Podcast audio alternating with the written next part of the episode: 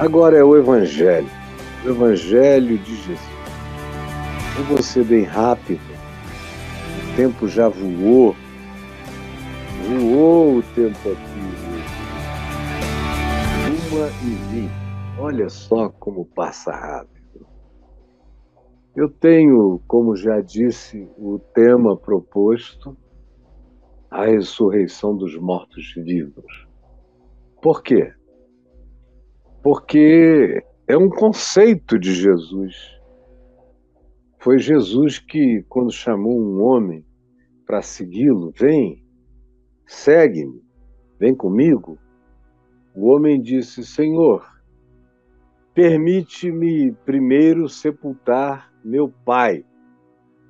Com isso, significando não que o pai dele estava doente, muito fraquinho, para morrer de hoje para amanhã, na semana que vem, não. O que o moço estava dizendo é: eu quero te seguir, mas só vou te seguir depois que meu pai morrer. Porque meu pai não entenderia que eu deixasse a família para te seguir. Então, deixa-me primeiro sepultar o meu pai. É, aguarda até a morte do meu velho. Quando ele morrer, eu vou até torcer para isso acontecer logo, eu vou te seguir. E Jesus olhou para ele e falou algo que dificilmente ele tenha entendido. Jesus disse: Deixa os mortos sepultarem os seus próprios mortos.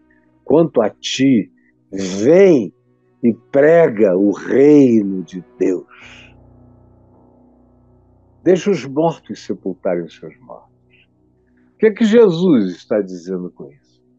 Está cheio de gente andante, funcional, vivendo aqui na Terra, pessoas que se formam em engenharia, em arquitetura, em tecnologia da informação, em pedagogia, em filosofia, em teologia, em contabilidade, no que você quiser, nesse universo de alternativas, de opções profissionais, nesse caleidoscópio de alternativas profissionais crescentes na nossa geração. Gente que é capaz de funcionar bem. Porque Paulo tem um outro conceito, que é o conceito dos bonecos de carne. Quando ele diz em 1 aos Coríntios, no capítulo 2, que tem aqueles que são só homopsíquicos. É gente só almática, só psíquica, são pessoas de pulsão, que não tem nenhum autocontrole, não tem vida no espírito.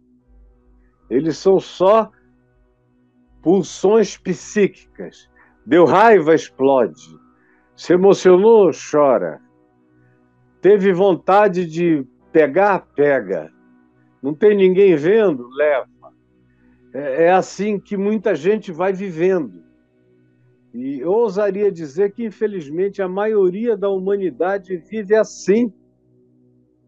No máximo, eles são barrados por câmeras e leis. Mas se ninguém estiver vendo, eles seguem as suas pulsões.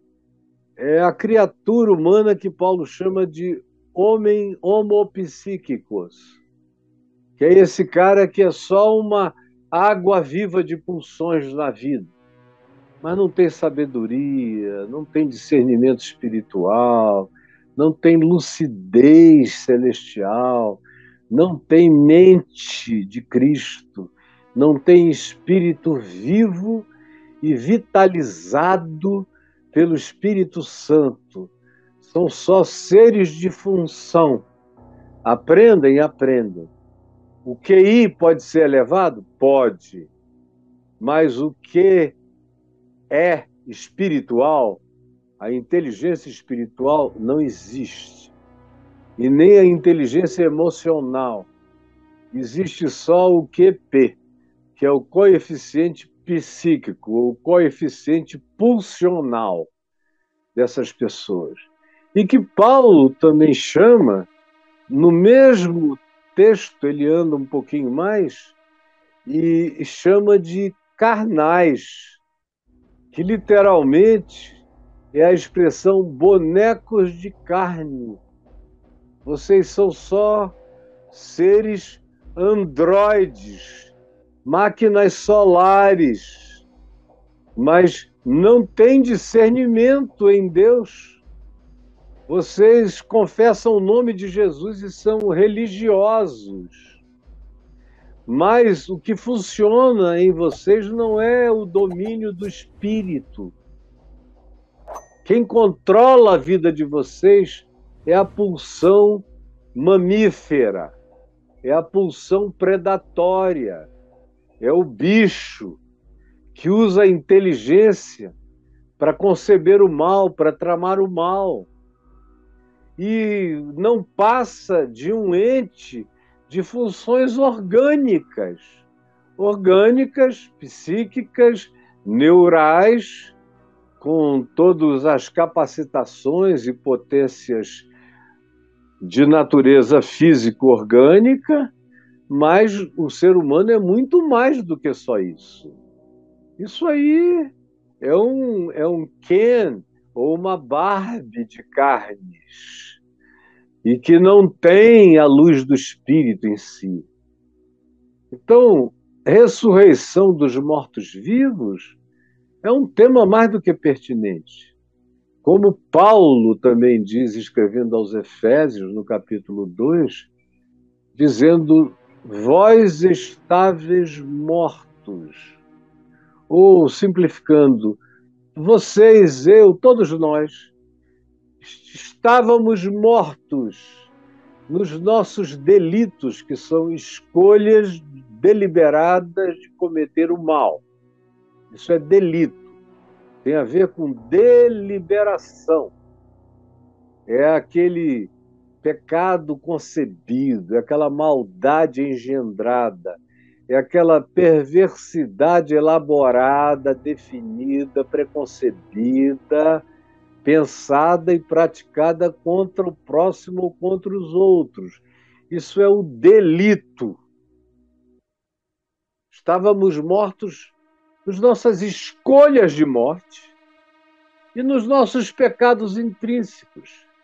E aí ele já está falando da amartia, daquele pecado presente na natureza intrínseca da gente e que é frequentemente ilustrado pela ideia de uma flecha que aparenta estar reta e perfeita.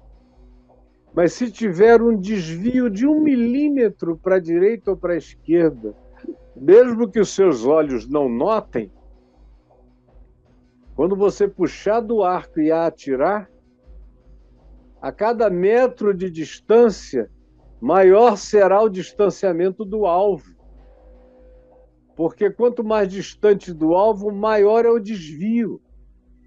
Mas mesmo que você esteja perto do alvo, não acertará o alvo. Porque tem uma coisa dentro de mim, dentro de você, que por mais que eu queira fazer tudo absolutamente como tudo tem que ser absolutamente feito, eu ainda assim lido com a minha relatividade de ser, mesmo no melhor bem que eu consiga realizar. E você do mesmo modo. Porque a gente carrega essa esse desvio essencial. Mas antes de Cristo, antes da graça, antes de sermos invadidos pelo amor, pela lucidez do espírito, pela consciência, que vai acontecendo e é um milagre, um processo que usa muitas vias. É um só caminho, mas muitas vias de acesso. Eu tenho visto pessoas inimaginavelmente distantes de religião, graças a Deus, mas que não se distanciaram de espiritualidade. E eu estou vendo várias delas que me dizem: olha, com igreja eu não quero nada. Agora, Com o Jesus que você prega, eu estou querendo tudo. Eu não estou perdendo nada. E são milhares e milhares que vão crescendo, aumentando e me dizendo isso. E vão sendo vivificados pelo amor, pela alegria, pela paz, pela bondade, pela fidelidade, pela justiça, pela mansidão, pelo domínio próprio. São pessoas que vão praticando o fruto do Espírito Santo sem doutrinação, elas só se renderam à escolha de desenvolverem um caráter capaz de amar e de perdoar. Essa foi a decisão. Algumas vieram a saber melhor de Jesus por mim depois, mas eu já as encontrei prontas prontas no coração. Ao passo, e contrariamente a isso, que está cheio de gente que vive com o nome de Deus, de Jesus, o tempo todo na boca e que estão nos seus delitos, nos seus pecados, como aqueles fariseus a quem Jesus confrontava, aqueles religiosos que não faltavam à reunião no templo mas eles estavam dentre aqueles que Jesus dizia que estavam mortos e que deveriam sepultar os seus próprios mortos. Paulo diz em Efésios 2: Ele, porém, nos deu vida. Ele, porém, nos deu vida, estando nós mortos nos nossos delitos e pecados. Ou, como ele também diz, levanta. Ó tu que dormes, desperta, ó tu que dormes. Desperta, ó tu que dormes. Levanta-te de entre os mortos Cristo te iluminará. Então, esse conceito de as pessoas existirem mortas apenas funcionais, está presente para todo lado. É um axioma de Jesus, contra o qual você não deve se insurgir, em relação ao qual você deve pensar bastante e olhar para o coração e ver quais são os sinais da vida de Cristo em você. Você expressa os sinais do Adão, do velho homem morto em delitos e pecados, ou você expressa os sinais do segundo Adão, que é Jesus, que é Espírito vivificante, que me vivifica, que vivifica você, que vivifica quem crê. Isso não tem nada a ver com ideologia de nenhuma natureza, é quem crê. E aí eu tenho aberto aqui na minha mão texto absolutamente clássico de ressurreição, que é João 11. E eu vou ler só do verso 32 para frente. Tinham mandado dizer que Lázaro, amigo de Jesus, irmão de Marta e Maria, tinha morrido. Estava muito doente para morrer. Para Jesus correr para Betânia. Mas Jesus ainda ficou mais dois dias no lugar onde ele estava. E não foi. Só saiu de lá dois dias depois, era uma viagem de dois dias. E ele chegou quatro dias depois. E Lázaro estava podre. E aí, a irmã dele, Marta, vem, tem um diálogo com Jesus. Jesus disse: Olha, calma, eu sou a ressurreição e a vida, quem crê em mim, ainda que morra, viverá. Ela tenta escatologizar o que Jesus disse. Eu sei que ele vai ressuscitar a ressurreição do último dia. Aí fica querendo conversar escatologia, mas em Jesus as escatologias são realizadas. Jesus é a escatologia ambulante, é a escatologia presente, é a escatologia cumprida. É uma ressurreição que acontece porque Ele é a ressurreição. Não tem que esperar o dia da ressurreição. O dia da ressurreição é o dia em que Jesus diz: vive. E eu vivo. Então, depois dessa tentativa tola dela de discutir escatologia do último dia, Jesus disse: Não, olha, vai, cadê a tua irmã? Ela foi correndo, chamou Maria. Maria não tinha ter essas teologias, nem essas escatologias. Ela tinha aquilo que Deus não suporta, que é um coração quebrantado e contrito. E ela chega onde Jesus estava, e ao vê-lo, lançou-se-lhe aos pés, dizendo: Senhor, se estiveras aqui, meu irmão não teria morrido. É isso que Jesus não aguenta. O papo de Jesus. Quem quiser conversar com Jesus sobre teologia está perdendo tempo. É um Nicodemos. Jesus, ah, rapaz, você vem falar de teologia comigo, de lógicas apologéticas, de deduções de lógicas teológicas. Deixa eu te dizer uma coisa. Eu habito e ensino uma dimensão totalmente diferente. Para você vê-la, enxergar e entrar nela, você tem que nascer de novo.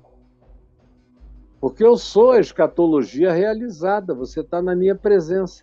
Aí ele vai discutir se pode voltar ao ventre materno, mas Jesus diz: não, é aqui. É da água e do espírito. É da metanoia, do arrependimento, da nova consciência, da nova compreensão, que é simbolizada aqui pela água do batismo de João, do arrependimento, da convocação à mudança de mente, e o batismo de Jesus no Espírito, na conversão do ser profundo, do batismo no Espírito Santo, com fogo que queima a alma, que regenera o ser é disso que Jesus está falando com um teólogo que quer perder o tempo dele com bobagem. E aqui vem Maria, Marta, querendo escatologia, Jesus diz: não, chega. Como aquela mulher Ciro-Finícia que foi pedir socorro a Jesus, não tinha um único argumento teológico, o único argumento dela é dizer: olha, eu sei que comparado lá com os judeus, com o teu povo que sabe de tudo, eu sou como um cachorrinho debaixo da mesa, mas os cachorrinhos debaixo da mesa comem das migalhas dos seus donos. É isso que faz o coração de Jesus ter aquela compaixão diarreica, que ele não se controla e vai e tem que realizar o bem. E ele diz: Ó oh, mulher, grande a tua fé seja feita contigo conforme tu queres, ou centurião romano, não sou digno de que tu entres na minha casa, mas manda uma palavra, porque a tua palavra é a autoridade suprema. Manda e o meu servo será curado. Aí Jesus diz: em verdade, em verdade, eu vos digo, falando com os judeus, em todo Israel, em toda religião, no meio de todos esses teólogos, eu nunca encontrei, nem aqui entre os meus discípulos, ninguém que tenha uma fé como a desse oficial do exército romano. Será que não dá para ver que Jesus está sempre preferindo, ao invés de uma enciclopédia teológica, ele está sempre preferindo um coração quebrantado, contrito, sincero, disposto a crer e aprender dele. Aprender dele, aprender do Evangelho, aprender de mim. E quando vocês aprenderem de mim, vocês vão receber a mansidão, a doçura. Eu sou manso, eu sou humilde de coração. Vocês vão aprender o Evangelho e o coração de vocês vai refletir o meu caráter manso e humilde. Dito isto, quando ela se jogou aos pés de Jesus, a Maria, Jesus, vendo-a chorar, foi vendo Maria quebrantada. E bem assim, os judeus que a acompanhavam chorando, ele agitou-se no espírito e ficou comovido. Quem quer que olhasse para ele sentia a comoção chegando a ponto que o que se diz é o seguinte: e perguntou Jesus, onde o sepultastes? Porque uma coisa fundamental é saber aonde é que os nossos mortos estão sepultados. Onde é que os seus mortos estão sepultados? Onde é que os meus mortos estão sepultados? Faça o exercício de pensar aonde foi que ele se sepultou, aonde foi que você o sepultou. Você sepultou algum irmão? Porque, na sua perspectiva, ele já estava podre, cheirava mal. Você queria tirá-lo dos seus olhos para sempre, porque não tinha jeito, não tinha cura. A primeira pergunta de Jesus é: onde o sepultaste? Me leva nesse lugar aonde a pessoa que tu amas está sepultada. Essa é a primeira coisa. Eu tenho que levar Jesus ao lugar aonde eu sepultei. Seja aquele que eu amo, seja aquele que eu não amo. Eles lhe responderam: Senhor, vem ver. E levaram Jesus lá.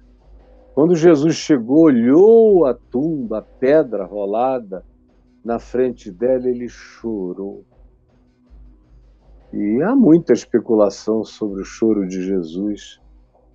O texto grego que designa a palavra chorou aqui é aquela que fala de um choro indignado, um choro tomado daquela ira contra o poder da morte. Ele chora aquela lágrima dos guerreiros que têm o poder de vencer a covardia. E ele se revolta contra a morte.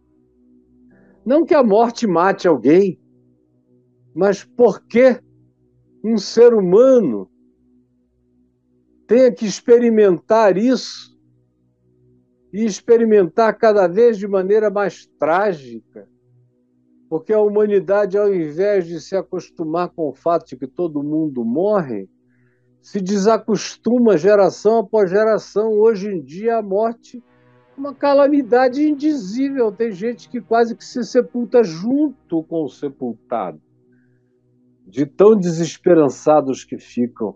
E Jesus chorou com a indignação da ressurreição. Então, disseram os judeus: Vede com um quanto ele amava Lázaro, mas alguns objetaram. Tem sempre os que objetam. Tem sempre os insatisfeitos. Meu Deus, que coisa mais diabólica. Objetaram, não podia ele, que abriu os olhos ao cego lá no templo, fazer com que este não morresse? Que negócio é esse? Amava o quê? Se amava tanto, por que, que não chegou na hora? Jesus agitando-se novamente no espírito, agitando-se em si mesmo, uma convulsão interior, uma espécie de epilepsia no espírito. Se agita e anda, encaminhou-se para o túmulo. Rapaz, não deve haver nada mais veementemente poderoso do que você ver aquele que é a ressurreição, que é a vida, que é a escatologia realizada, andando indignado na direção da tumba. Encaminhou-se para o túmulo. E era uma gruta e há várias grutas naquela região de Betânia. E há até alguma que dizem que foi a de Lázaro, embora eu não creia e que tenha sido. Na realidade, ela começou a ser usada no quarto século da era cristã. Mas tem grutas, e era uma gruta, e aquela ali serve para ilustrar.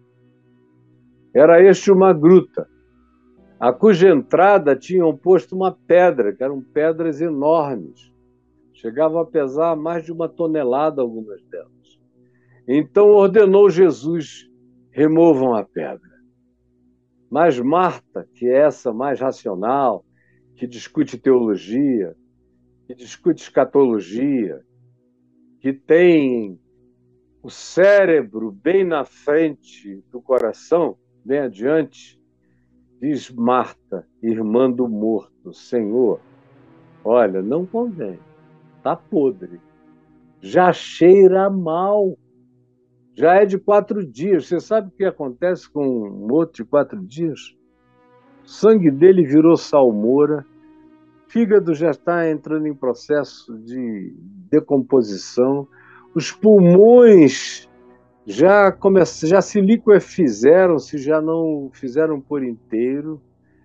O cérebro está em pleno processo de decomposição total.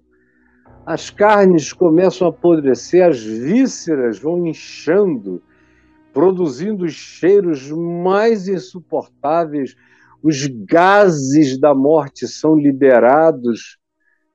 E o sangue, se você tirar, é uma salmoura, não tem mais sangue nenhum. Está lá esse homem podre. Já cheira mal, já é de quatro dias, mas Jesus respondeu a Marta: Eu não te disse, Marta, há pouco, eu te disse que se tu creres, Marta, tu verás a glória de Deus. Eu não te disse isso. Por que que tu tens toda essa dificuldade? Remove a pedra. O resto é comigo. Tiraram então a pedra. E Jesus, levantando os olhos para os céus, disse: Pai, graças te dou porque me ouviste. Aliás, eu sabia que sempre me ouves mas assim eu falei por causa da multidão presente, para que eles creiam que tu me enviaste. E tendo dito isto, clamou em alta voz: Lázaro, vem para fora. Então saiu aquele que estivera morto, tendo os pés e as mãos ligados com ataduras e o rosto envolto num lenço, como era costume dos judeus fazerem com seus mortos. Então ordenou Jesus aos que estavam ali: desatai-o e deixai-o ir. Muitos, pois, dentre os judeus que tinham visto, vindo visitar Maria, vendo isto e vendo o que Jesus fizera, creram. Outros, porém, vendo a ressurreição, vendo o Lázaro podre, sair com brilho nos olhos, musculatura, físico, saúde, sem a doença que o matou. Mas apesar disso, houve aqueles que disseram e foram ter com os fariseus, que eram os que conspiravam para a morte de Jesus, e lhe contaram o que Jesus tinha feito. Então, os principais sacerdotes e os fariseus e os líderes do templo convocaram o sinédrio, que era uma reunião de toda a liderança religiosa e política judaica, e disseram: que estamos fazendo nós parados aqui, uma vez que este homem opera muitos milagres? Se o deixarmos assim livre, operando esses milagres cada vez mais inacreditáveis. Todos crerão nele. E aí depois virão os romanos, tomarão não só o nosso lugar, mas a própria nação, porque quem garante a negociação de liberdade razoavelmente é, controlada pelos romanos, mas com alguma expressão nossa, pelo menos para as nossas liturgias e culto no templo, virá e nós perderemos isso tudo. Hoje é dia de finados, mas eu quero falar com você não sobre a morte, mas sobre a ressurreição e a vida. A primeira coisa simples é você ter a coragem de identificar aonde é que aquele a quem você ama, ou até aquele a quem, de quem você desistiu, está sepultado. Chame Jesus para ver. Fale com Jesus hoje a respeito desses. O coração dele se comove, ele ama. E ele anda com indignação divina na direção do lugar desse sepultamento. Seja ele o que seja, tem muita gente presa dentro de grutas, mortas nas grutas da depressão, da angústia de existir, nas grutas da vontade de morrer, tem gente apodrecendo viva em casa. Tem gente que já morreu no quarto trancado, fechado, que não se abre para nada ou para ninguém.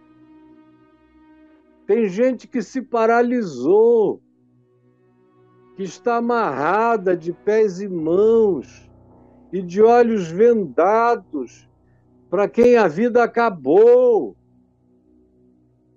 são esses mortos-vivos sobre os quais Jesus falou, Paulo mencionou e disse: Desperta, levanta, Cristo te iluminará.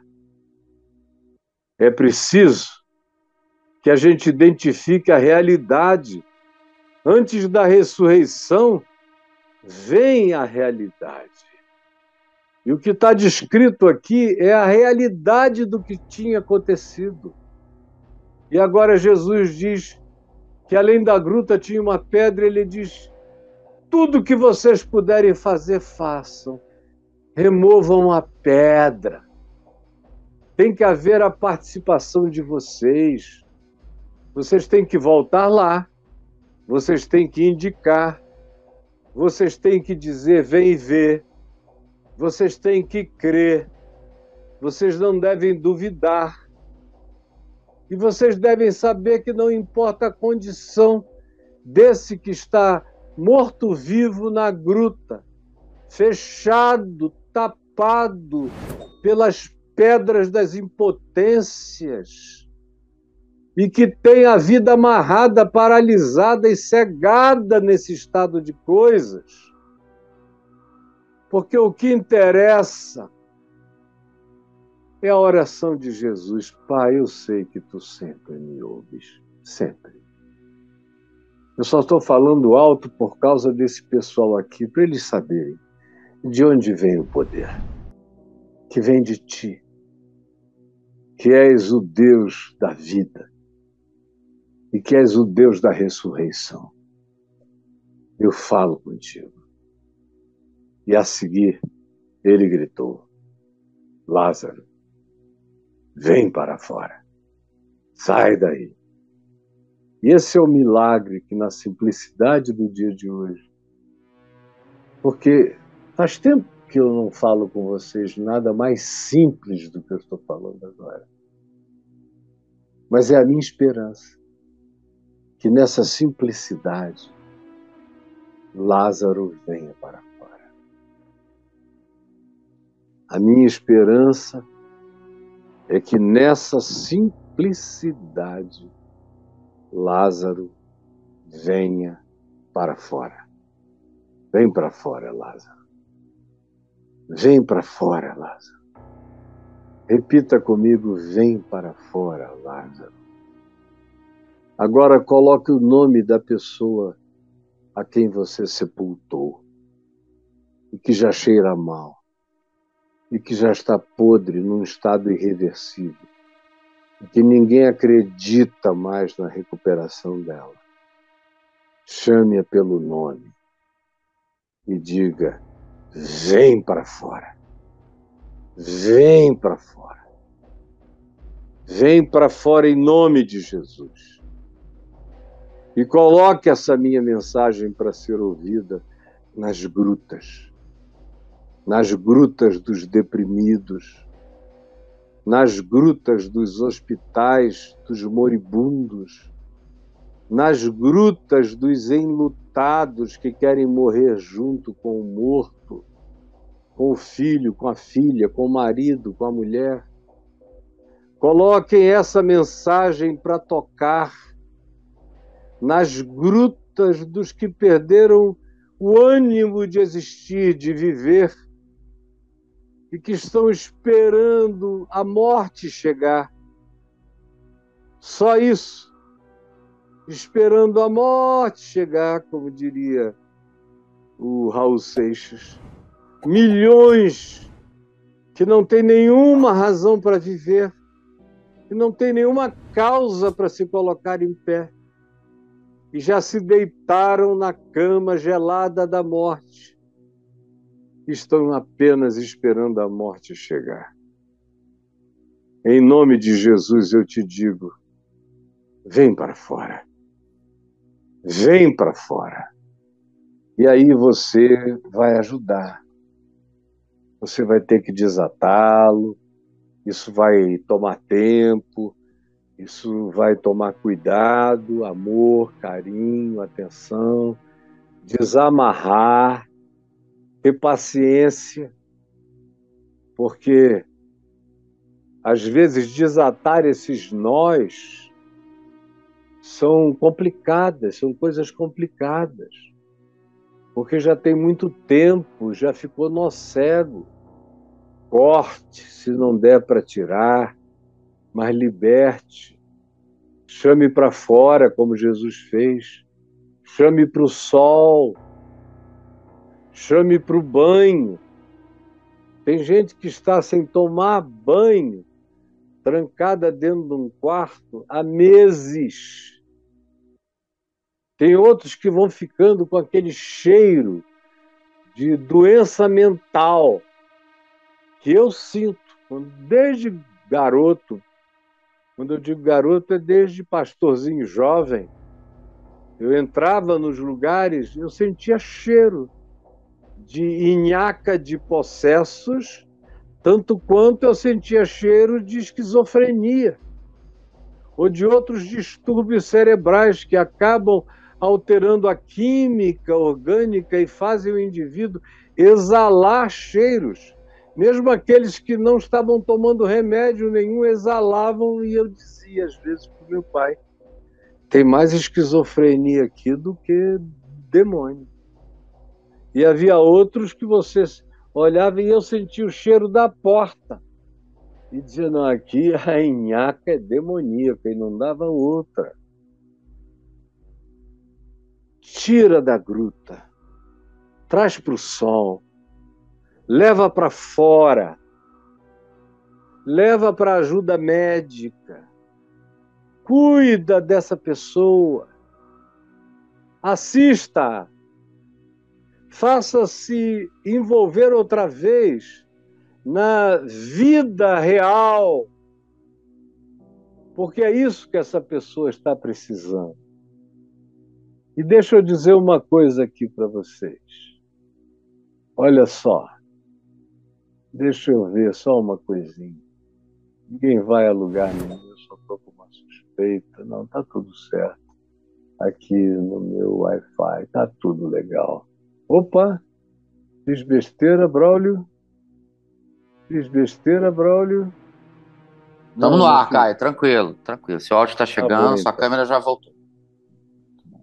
Eu tô. A câmera já voltou, essa de cá? Voltou, ela tinha saído, né? Mas é porque você pensou que travou, você pensou que travou a imagem, não é. É. Tá bom, tá Mas eu bem. quero concluir aqui, para mim não está aparecendo o meu preview aqui, brother. Então vou falar para cá. Eu só quero concluir dizendo que você vai precisar fazer parte. Esse trabalho de desatar e de deixar ir envolve atenção, carinho, medicação, ajuda, psicoterapia, exercício físico, suor, mar, praia, ar, cachoeira, rio, andar descalço, sentir o mundo de novo, Você veja que coisa interessante no capítulo 12, depois da ressurreição, se diz assim: seis dias antes da Páscoa, foi Jesus outra vez para Betânia, a casa lá de onde Lázaro estava com as suas irmãs. Lázaro, a quem ele ressuscitara diante dos mortos, e disse-lhe, pois ali, e, e, e deram-lhe, pois ali, uma ceia, uma ceia, um banquete. Marta servia, ela adorava servir, sendo Lázaro um dos que estavam sentados à mesa. E aí tem uma coisa linda, Maria pega uma libra de bálsamo de nardo puro e derrama precioso e unge os pés de Jesus e os enxugou com os seus cabelos. E a casa se encheu de perfume de bálsamo. O lugar do qual eles tiraram o corpo, porque já cheirava mal, agora se enche do perfume do bálsamo. E o morto está comendo e bebendo à mesa. Esse é o objetivo é o objetivo dessas ressurreições de mortos-vivos. Você está me entendendo? Esse é um dos objetivos dessa ressurreição de mortos-vivos. É colocá-lo de novo à vida, na mesa, no ar livre, no sol, no banquete, no vinho, na boa comida, no louvor, na doxologia de Maria, cultuando a Jesus com o nardo puro, enxugando com os seus cabelos. É o dia da alegria, da celebração. E eu espero de todo o meu coração que você tome posse dessa esperança e que você trabalhe por ela e que você siga essa jornada Leve Jesus até o lugar do sepultado e vá obedecendo a palavra dele. E creia que ele é a escatologia consumada. Ele é a ressurreição e a vida. E aquele que crê nele, ainda que morra, viverá eternamente. E todo aquele que vive e crê nele não verá a morte, passará da morte para a vida. E Jesus pergunta: Tu crês isto? Jesus ajuda-nos a crer nessa palavra tão simples, mas de milagre tão assustador e inusitado. Nós temos, porém, milhares e milhões de Lázaros sepultados nas grutas da agonia, da putrefação, da desesperança, da desistência da vida, da tristeza do existir, do luto, lutos os mais variados. Lutos de morte, lutos de gente viva que não ama, lutos diversos, dores imensas, lágrimas de perdas, confissões de falência. Eu quero te pedir, Jesus, que na singeleza dessa palavra e desse espírito, sem afetamentos, porque tu não és afetado. Eu peço que tu me ouças, para que todo este povo saiba que tu estás presente aqui e que milagres, como eu tenho visto acontecer, as centenas e centenas de pessoas que me procuram onde eu vou para dizer você me salvou do suicídio. A palavra que você trouxe me levantou de dez anos de depressão da noite para o dia. E eu ouço testemunhos todo dia, toda hora. Eu sei que tu és a ressurreição e a vida. E que tu tira os apodrecidos de dentro das grutas fétidas e os tiras para o sol, para a vida, para o banquete, para o reencontro familiar e para o louvor ao teu nome. Realiza isso, eu te imploro, em teu nome, Jesus. Amém e amém.